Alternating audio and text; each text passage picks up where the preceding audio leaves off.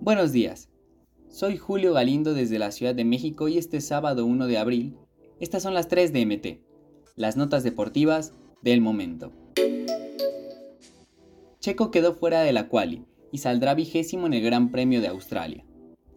Desde la práctica 2 para el Gran Premio de Australia, tercera fecha de la temporada 2023 de Fórmula 1, Sergio Checo Pérez no la pasó nada bien con el asfalto mojado, pues la lluvia se apareció durante más de la mitad de la sesión y entonces quedó séptimo.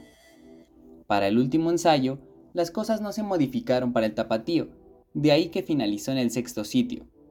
Y ello fue como el presagio de que se venía una clasificación con algunos contratiempos, tal como ocurrió.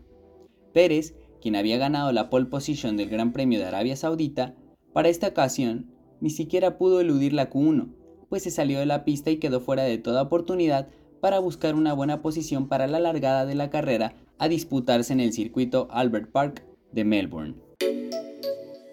Verstappen se lleva la pole del Gran Premio de Australia. Checo largará último.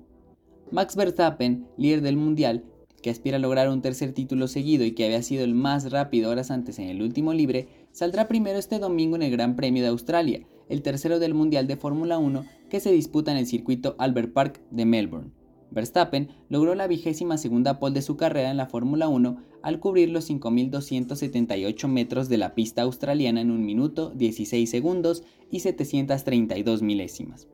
Por su parte, el piloto mexicano Sergio Checo Pérez, coequipero de Verstappen en el Toro Rojo y quien presentó problemas con la frenada, quedó eliminado en la Q1 y largará desde la posición 20. Puebla regresa al camino de la victoria en la frontera.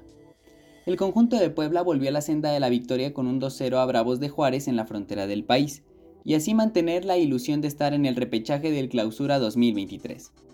El partido fue demasiado parejo en el Olímpico Benito Juárez, aunque los locales tuvieron mayor posesión de balón y acercamientos más claros ante el arco del rival, pero la puntería y la suerte estuvo del lado de la franja. Estas fueron las 3 de MT. No olvides suscribirte para recibir la información deportiva más relevante del momento. Esta y todas las noticias las puedes encontrar en mediotiempo.com y en todas sus redes sociales.